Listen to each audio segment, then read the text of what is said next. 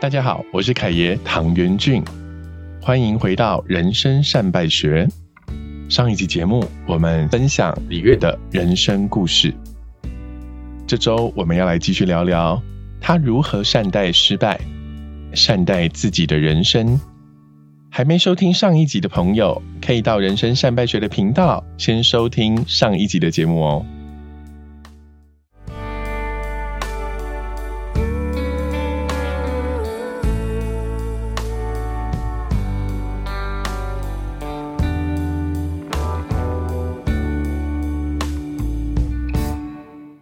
我就在满四十岁的前后，对。我突然那个东西打开了，就宝仪姐的那一句说：“你总该为你自己发声。”对，那个访问蛮多年前喽，一直是到记得。前一两年，我突然那个东西跑到我的脑海里面，然后我还去看我的手机，我把它录下来嘛，我就重新去看一次，那我就告诉我自己说：“哦，原来我是因为这样子，我才可以认识到很多很多，因为像宝仪姐也是啊。”她也是也因为这样子吸引到了跟她同样想法的人，对，就跟现在的我一样。但我觉得宝仪姐的那本书啦，人生最大的成就是成为你自己，就人生最大的成就就是成为你自己。这件事情其实跟月刚刚讲的事情很像，就是你人生总该为自己发生一次吧？你愿意为自己发生一次，就会吸引到更多愿意听从你或者听取你心里面声音的那群人。嗯，我觉得他当时一定下定决心，就是说，他如果做这个决定，后面的结果不好，他也愿意。而且，其实在他转身的那个瞬间，其实我记忆中的那个通告是一个在中国的节目，所以相对来说，他 say no 的时候，他应该也是煎熬了很久。就是大家不要想说压垮骆驼的稻草永远都只有最后一根，不是，是很多很多很多很多根，所以他一定是。忍让、忍耐自己到一个程度以后，才会做出这么重大的决定。所以宝仪姐因为这样子的选择以后，她真的成就了自己，也成就了别人。被你这样一讲，我忽然好想访问她哦。对，我们下次好不好？就是我们来来许愿小星星，然后我们到时候把这一集寄给宝仪姐。对我很想要。宝仪姐要不要被我们俩联访？好不好？被你这样一讲，我突然就是想说，对耶，我怎么从来没有想说，那访问的时候访问到他，我们来联访一下，好不好？哇，我会哭哎。我们来沟通一下，你要先哭，你答应我你要哭喽。可能我仿他讲这段，我可能会哭哦。好，那我就写信的时候跟宝仪姐说：“宝仪姐，我要找一个人仿你，是因为他曾经因为你的一句话改变他的四十岁人生啊！真的，请你来听他真实的哭声。嗯，我觉得这也蛮有趣的哦。你上一次哭什么时候？上一次哭哦，就永远开心喜乐的。我蛮，我其实蛮容易啊。对，你对我上一次哭好像是在你的面前的。我不能讲出来，你竟然敢讲出来！我但是那个不算呐，是哽咽啦。我知道，我不是那种什么三不五时就会哭的那种，但是我的哭是那种，假设今天看一个电影，对，他可能有一个很感人的地方，我可能也会默默的眼眶泛红的那一种。对，所以你说双鱼座啊，如果你是说很认真哭的话，对，可能是一年多前。嗯，但是如果你知道事件是么三不五时可能。小小哭是这种很长，小小宣泄很重要，情绪的宣泄是很重要的出口了。对，那你说一年多前是失恋啊，明明就跟你讲过啊啊啊！我们现在可以谈恋情哦，离开儿童台的时候什么都可以谈，好不好？好了，但我是看我们要不要回答而已。我今天没有 谈恋情，我今天想要谈的是另外一个点，就是说，因为我们刚刚从很多的斜杠人生里面看到很多你对，譬如说离开幼幼台的伙伴。嗯，然后工作上的创业的陪伴，嗯，然后甚至是刚刚我们还看到孩子们长大以后从舞蹈教室离开，其实因为在转念里面，你都是保持更好的祝福，是。可是有一种祝福是很有趣的，就是我觉得这个东西要跟大家分享一下，就是说刚刚的那一段都是我们还是可以转念认为他会在他自己的其他的生活里面过得很好，可是有一种。模式是真的 say goodbye 了，就是譬如说，不论是亲人还是其实跟亲人一样亲的宠物啦。所以我觉得在鹏鹏的这件事情的离开，是鹏鹏，是鹏鹏，是鹏鹏，鹏鹏，鹏鹏。好，大家轻声哦，鹏鹏，是我是我的狗。对，我觉得砰砰这件事情跟前面讲的离别比较不一样，因为前面的离别都可以转念的去思考，说 OK 呀。他一定还会在他的事业上有发展，OK 呀，他一定会长大以后还会喜欢跳舞。作为一个生命阶段曾经陪伴过的人，其实我们是转念保持祝福。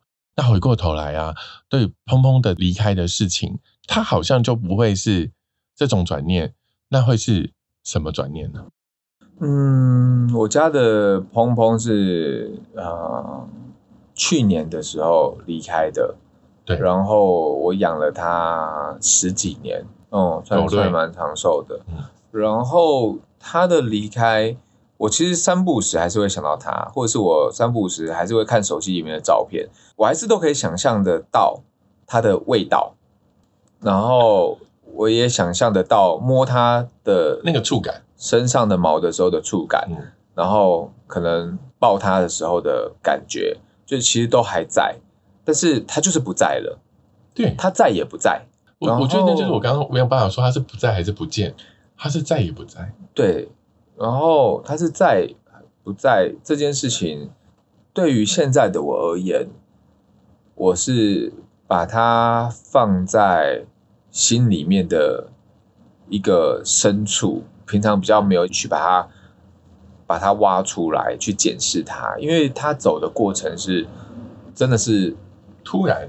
对它不是说哦，像有一些狗，它年纪大啦，开始好多毛病了，然后有一天可能怎么样？像以前我有养，爸爸那边有养猫，然后呃要走的那后面的那那阵子，尤其是最后的那阵子，可能尿失禁啦，然后卧床起来，对，然后越来越瘦啊，或者是怎么样？就是你可以看到它明显的老去，就是他在走向最后一个阶段的时候，你有心理准备，算是。哦，我家的碰碰是。没有任何的前兆，对，然后我回到家，它就是有气管塌陷的问题嘛，所以它本来就是兴奋的时候就会有猪叫声，对，然后以前没有大家开刀是因为气管塌陷，医生不建议麻醉，会很危险，对，那我就想说啊，它就是我们的宠物，我们的某种程度的家人，那就不要让它受什么苦了，那是。那只是那个声音，那医生也说没有什么呃太大的。状况的话，你只要让他不要过胖，他的那个声音比较不会那么明显，压力也不会那么大。万一身体太重的话，对对，日常生活中是医生是说不会有什么影响啦，这样，所以也就这样子又过了很多年，很多年了。然后那天回到家的时候，他哎很开心的来门口迎接我，一模一样，只是那个猪叫声怎么怪怪的？就是通常我们会有一种，你说警戒心不够。就有警戒心，但你没料到。通常你遇到这样的情况，一定是先看一下嘛，观察一下嘛，确定一下嘛。对，这些部分我都有做。然后我就说：“哎，鹏鹏，你怎么了？”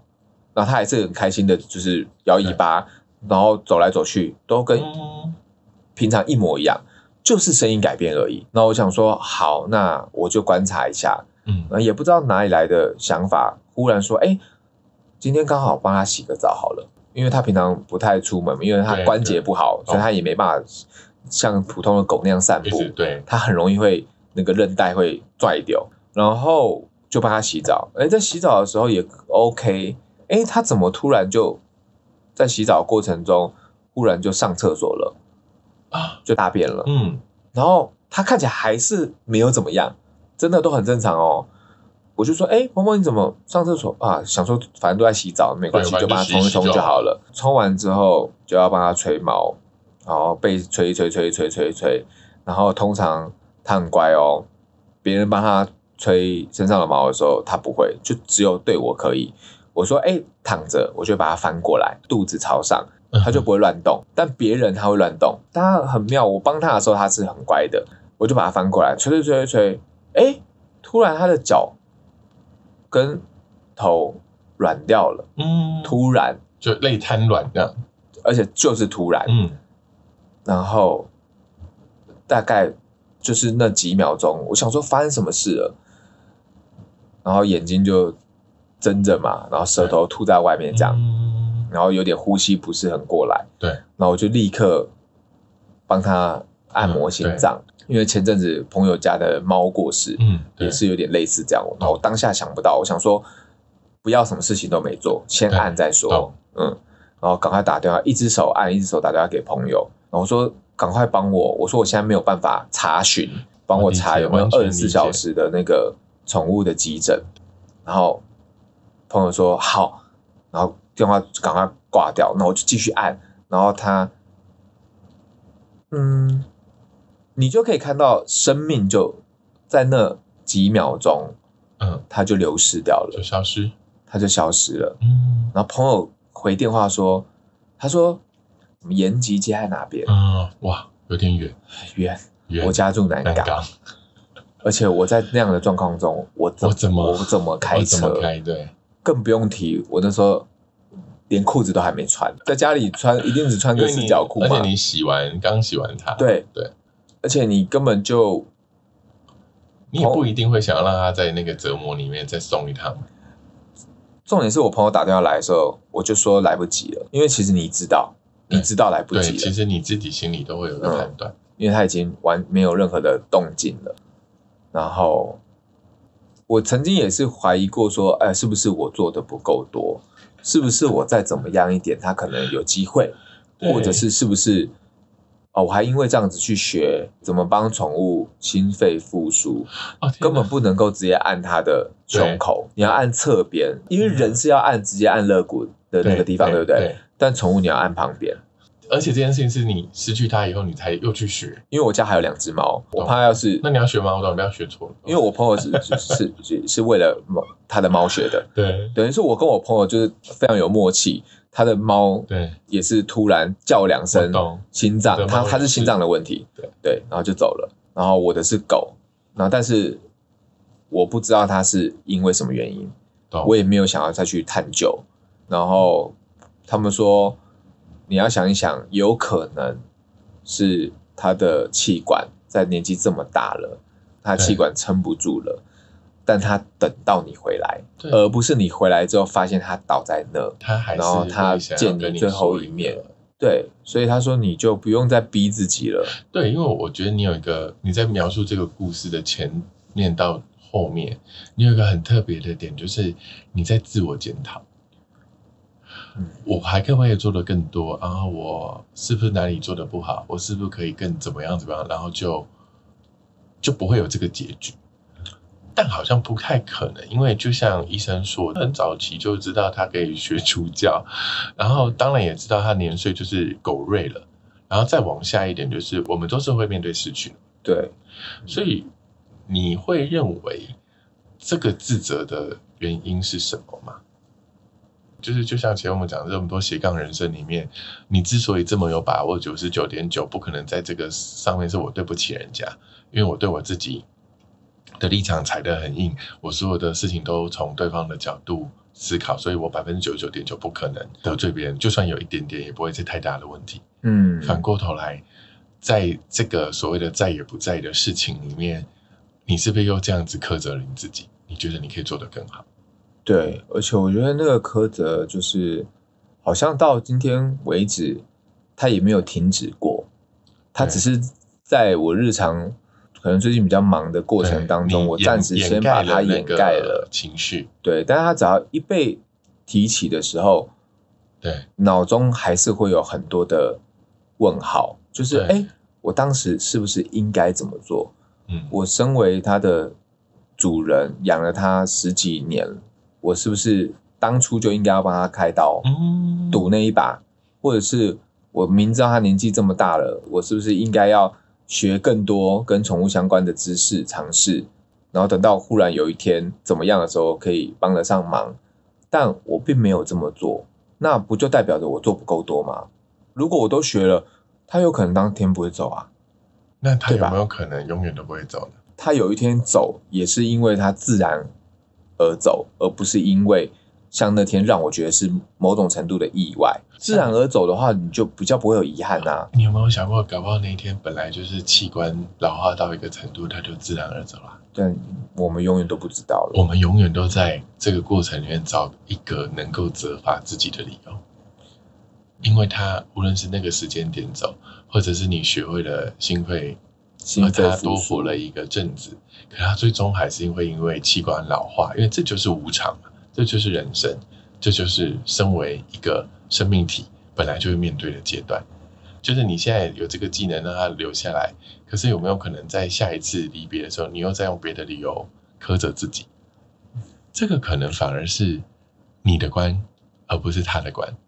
有可能，但是我本身是乐观个性的人啊，对我人生中也是遇过蛮多事情，然后朋友们都说，哎，你要是遇到这个哦，正常人早就忧郁症了，或正常人早就怎么样，或正常人早就的压力太大，撑不住了什么的。他们说，哇，他说你的抗压性，就是我可能工作上的人，或者是我爸妈，他们都有讲过类似的话，说我的抗压性蛮强的，然后。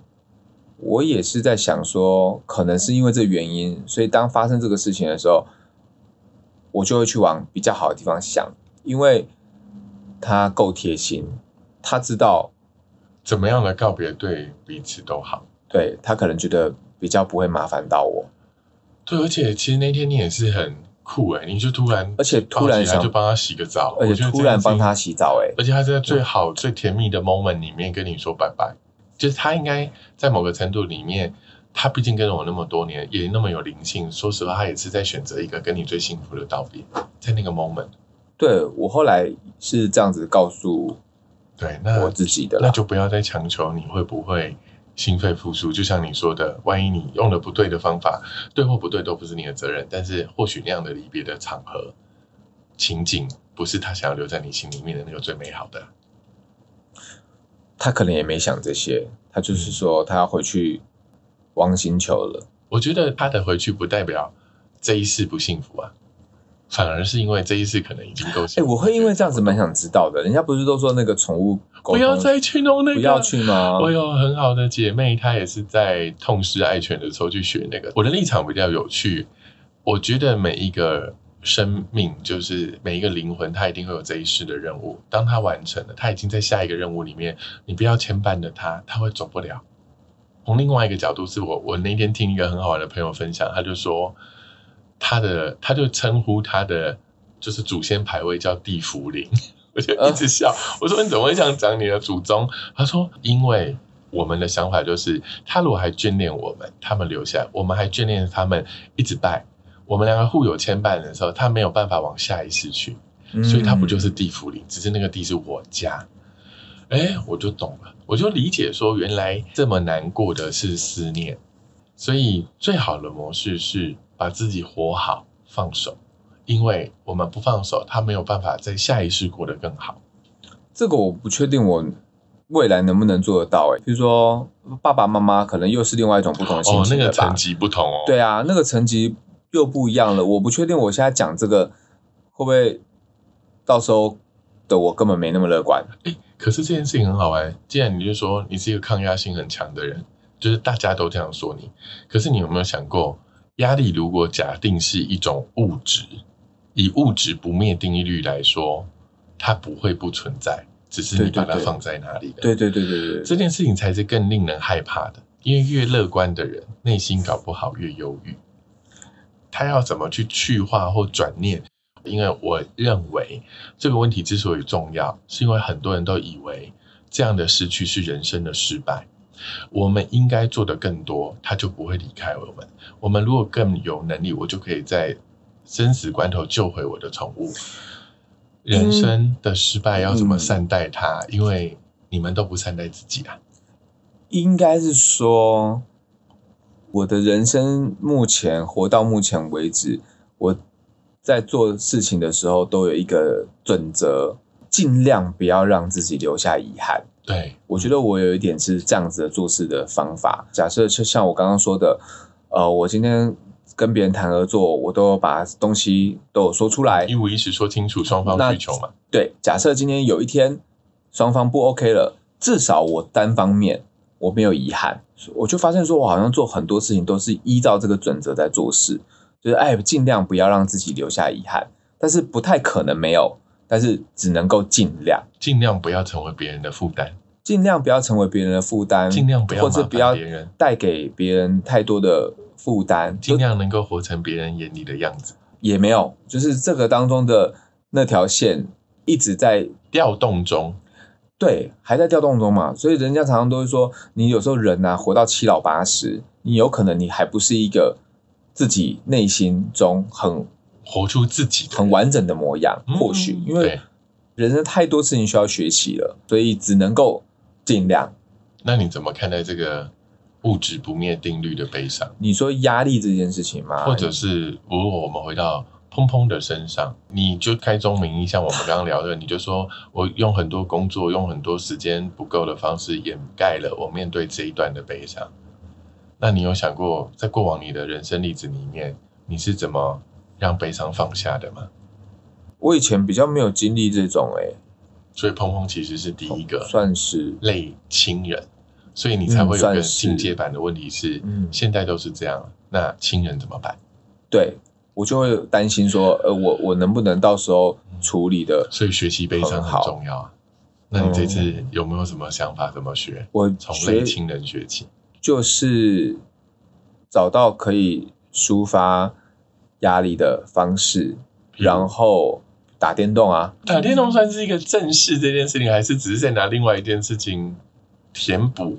怕自己空掉以后会想起来，先把自己的内心，就像你工作的时候要化妆，化妆的时候妆就会残留，那你就要想办法把毛孔里面的彩妆把它清干净。所以打电动这件事情对我来说，不是因为我喜欢打电动，而是因为角质，对，是我要去角质，我要把东西在我在做这件事情的当中把它清空。先让自己空，透过玩电动这件事情放空。对，然后清空完之后，把该拿回来的东西再慢慢的收回心灵里面，然后借此厘清自己在这件事情当中是什么样的想法。然后负面情绪来的时候，可以让他来没有关系，因为我觉得人，我其实蛮讨厌人家常常说哇，这个人很正向、正面能量。你刚刚就说你这个儿童是乐观，你还不是？我是乐观，但我不是正面能量。正面能量跟乐观是不是同等的？Always 的正能量，Always 我觉得 Always 的正面能量的人对我来说，比较像是凯爷你刚刚讲的那个，就是说他们其实有些东西根本就不是这样，对，他们只是嘴巴这样讲，双面人设，对。但是我们的乐观是指，当我们遇到坏的事情的时候，我们会去想它。好的地方会从另外一个角度叫转念吗？叫转念，不错。但正面能量那种三步什么东西都讲正面能量的人，那个有可能不是转念哦。一个盖子在上面盖起来，对，那个是他们想要表达出让人家这样。我的人设想要这样，但是我内心可能不是那样。没错，但我们在这样聊天过程中，你不会说我是一个正面能量的人啊，因为我不是正面能量的人啊，我只是处理事情的时候，不要让把自己逼迫成那个样子，然后。缺点我还是会去想，自我反省是我常常在做的事情。反省说，哎，我是不是这件事情可以再做的好或不好？在碰碰的事情上，对我发现好像是这样，这就是你的模式。接下来问题反而是，好好好，你不要当一个永远的正面鸡汤人，你要做一个乐观转念人。那面对碰碰，你自己有没有想过，你这次要怎么转念呢？怎么转念呢？我做了一件事情，我觉得那件这件事情算是。有点像是借由做这件事情弥补掉，可能我觉得我最后好像没有，就他就这样走了。那我就把他的骨灰弄在一个项链里面。是是是。然后我出国的时候，我就会带那个项链。对。我就会觉得说，我带你去各个地方，对，再走一走看一看，弥补说你这一世成为了我们的宠物，成为我的宠物家人，可能没有办法这样出国。那我就带你去走一走，然后。也算是我对你最后做的一件对你好的事情，有一种这种感觉。我觉得最有趣的点就是，往往我们都在思考说，我要做什么才能对我们的那个对象是好的事。就像月，你觉得做了一个这个项链，然后把它戴在身上，是我对你做的最好的事情。但有没有可能啊？他人生狗生。嗯哼，最好的事情是拥有了你，这样就够了。没有这样就够了。我觉得我们做的那些自以为对对方好的，都不一定是对他真正重要。所以我才说要去宠物沟通师问呐，不要再问。我下次要叫宠物沟通师来访问，然后问他们说这样做到底有没有意义？对，因为问他，我就说是不是你。这一生最好的事情就是拥有了我。他要是说不是呢？那怎么办？对，所以你们不要再，所以我不会问啦。对，然后另外一个就是，就像你说，如果问的不是你要的答案，你又何必执着于此？但是问的是你要的答案，这也代表在这个答案之前你的执着，你就是太执着了。我的有一个人生观，好像跟凯爷不一样。对，人家常常会说，有一些事情不要知道。对，就像你刚刚说宠物这个事情，对不对？嗯或者是有人是呃恋爱方面，有些东西干嘛要知道这么透彻？嗯，睁只眼闭只眼，不是很常人家会这样讲吗？对，在一段关系中，然后工作上也是，不用要求这么多啦，这这样就可以了，差不多就好了，差不多先生嘛，差不多小姐，你就不要做到一百分嘛，就七十分不是也很棒了？但是我的个性就是，当有类似的事情的时候，我要让我自己掉到谷底。人家说你就这样，你就赶快站起爬起来，你不要知道那些了。对，我说我人还在掉下去的过程当中，我没有碰到底，我要用什么支撑点让自己爬起来？要爬起来的重点不就在于你要碰到地板才可以站得起来吗？你在嗯空中你怎么站？嗯你还在掉落嘛？支点的对逻辑就是我要有一个施力点，对不对？没错，我以前就是我要知道一个事情，我要知道到底。因为我觉得要这样子，我才可以爬起来。就算那个答案我听了之后，我会难过，暴怒或开不开心，或者是哭泣，但你都要面对我你的对想法是我想要去面对它，而不是把自己的眼睛、耳朵遮起来，当做没这件事情，继续自己的双。向的点。当你要求所有的资讯透明的时候，其实另外一端的能力培养就是你要能够对这全部的资讯消化之后，还能做出正念且不执着的反应。嗯要不然你得到太多过度的资讯，就像我们刚刚一开始讲，你一定会暴气，你一定会有情绪。我以前当面对一件事情，呃，我会不开心。我随便举例哦，可能很不开心的那种感觉，可能要三到五天，你才会这么。久哦对，但我现在已经不用了。有可能讲完的当下，我可能就算那个事情，我觉得哦不太开心，但它不太会影响我的日常生活了。懂，嗯，所以我理解全貌，但是我接下来要做的事情是回到我自己的生活。对，我觉得这懂是这几年当中的成长吗？或者是抗压性可能强，就是在这方面训练出来的。我觉得另外一种抗压性是对这事事了若指掌，就像你喜欢。哦有一件事情我会心情不好，嗯狼人杀玩不好的时候，会比其他事情都还要心情不好。不不不，狼人杀玩不好，对你来说不是因为赛局的结果，搞不好那是因为你太在乎酸民对于你出牌的策略的乱批评。没有，都有都有，我也我也会在乎说当下就觉得说怎么会做这样子的决定？但你却不会对那个狼人杀玩好或不好，然后起了另外一个像砰砰一样的念头，说你要去学心肺，你也不会去学狼人杀博士班啊。我有去外面常常跟朋友们约练习，那个就是学的一种。那你那些朋友里面，你都是打最好的人吗？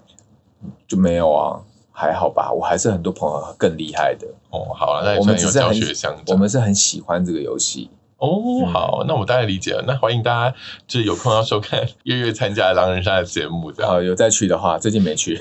好，今天这个 podcast 我最想做的事情是帮大家，就各位听众，把李月在不同的斜杠人生里面有关于告别，就有关于离别 say goodbye 的这件事节，目聊好深哦。做的做一个总结。不好意思，就太深了。我跟你说，当初这个题目定的时候，全部的企划跟行销都说这个题目没有人会听，因为全部人都好像想要听高大上，都想要听商周高度。可是其实我有趣的点是，我好希望把商周高度的人请来，让你们知道他现在的这一次成功，是因为他前面九十九次的失败。所以，如果你现在还在成功的路上，你不要觉得你自己失败，你只是还没有成功。嗯，第二个因为讲的很好。因为你有九十九次的失败，嗯，你要不要善待你的失败？对失败好一点嘛？其实失败不是坏事诶、其实失败它真的是有一些人可能对他们没有用啦，有一些人失败他他下一次可能还是会用一模一样的方式。对对对对对，所以你怎么善待呢？善待的意思就是好好的对待这次的失败的经验，你可能从中可以学习，你可能有更多不一样的尝试的方式。可是有太多的人在这个过程里面，尤其是人生里面的失败，有的人会让自己一蹶不振，有的人会像。刚刚那个逻辑里面，像碰碰的事情里面，你会先陷入一个很大很大很大量的自责，对。那如果回到另外一个点是这件事情是你个人课题，可是如果回到一个在群体里面的课题，他可能就会让自己成为一个没有自信的人，再也说不出自己声音的人。哦，对，所以在人生善败学的这个角度里面，我非常希望透过这一些，就算他被访问一百次，但他没有一次是说自己失败。透过这一次失败的经验，让所有人都知道，其实失败并不孤单，我们就能够有再一次站起来的机会。对对，所以我觉得今天其实非常谢谢，就是李月可以来跟我分享哦。就算听起来都是一样的情境，但是却在情境里面，我们把告别这件事情拿出来跟大家分享。嗯，那在这个过程里面，或许我同时梳理了我们自己对这件事情的情绪。也谢谢所有的听众，因为我相信，无论你有没有宠物，我们终究都会有最亲的家人。就像毛孩跟小孩一样，真的。所以，如何在不同的情境里面为自己选择最好的告别的仪式，是我今天就是想要跟大家在人生三脉学里面跟大家分享的。那在节目的最后，因为这一次的节目是由人生三脉学跟李月的帕克斯特一起合录，所以你们会在两个频道都看到我们的分享。那我们就我们跟李月，李月 say hello，要说拜拜了，要说拜拜了吗？李月现在陷入一种，李月现在陷入一种很特别的情境里面，他现在就是已哭未哭，再也不在的状态里面。没有，我刚刚想说，你要不要讲一段？毕竟你是共同主持。哦，对啊，对啊，我刚刚就在想这个啦。我想说，既然是共同主持，是不是应该要问一些什么？他没有办法放弃他的麦。对，但好像想一想，好像也没关系。反正毕竟在自己的节目当中，可能我现在的主要的工作，其实我真的是访问别人，你就是主持人。对，所以所以你其实真的蛮少反向变成被访问，蛮少的，就是新闻专访的部分会有，但是好像有的时候也不见得会聊到这么的深，或者是这么的久。二十几年的工作职涯，聊一个小时真的不算什么长久。对，虽然还蛮多东西。气话一直跟我说，没有人录那么久的啦，但我真心觉得说，我们如果这些故事是好的，我觉得再久都不久。然后，如果故事是好的，大家花一个小时学一生很重要的故事。再久的话就会太久了。哦哦，好好，那我们就让李月做结尾了哦。呃，再次谢谢大家呢收听今天的节目。所以呢，呃，不管是凯爷的呃，或者是李月的这两个 podcast，所以希望大家呢可以继续支持我们喽。那毕竟今天身为联播的主持人，就由我来跟大家做结尾吧。那我们就下次见喽，拜拜。